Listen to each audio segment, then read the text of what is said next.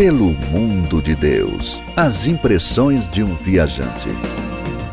A Bíblia nos ensina que em Gênesis capítulo 1, versículo 26, disse Deus: Criemos o homem à nossa imagem, conforme a nossa semelhança.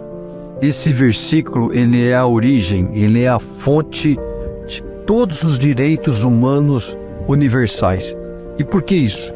Porque ali fica claro que eu e você, que nós fomos criados por Deus, o nosso Criador, e de uma forma igual, independente de qualquer posição social. Mas não era isso que o mundo é, conhecia.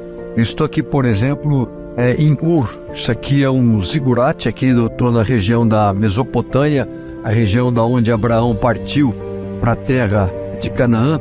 Mas foi nessa região que a gente teve o, o famoso Código de Hammurabi, talvez uma das primeiras legislações da nossa história. E nesse código eles tratavam a vida humana de uma forma injusta, porque dependia da posição social da pessoa.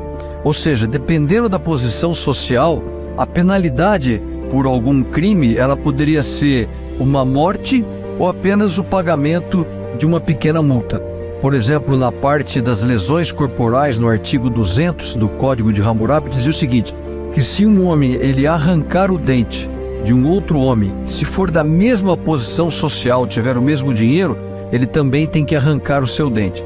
Mas se for de uma pessoa mais pobre, de um plebeu, então ele pagaria apenas uma pequena multa. Era assim que o mundo vivia até a chegada a, da Bíblia. E através da Bíblia, através dessa mensagem, é que nós temos aí os direitos humanos. Esta é uma das grandes contribuições do cristianismo para o mundo, de tal forma que a vida tenha sua verdadeira dignidade, ou seja, que eu e você, nós somos criados iguais, independente da cor da pele ou da posição social. Antônio Cabreira, especial para Pelo Mundo de Deus. Pelo mundo de Deus. As impressões de um viajante.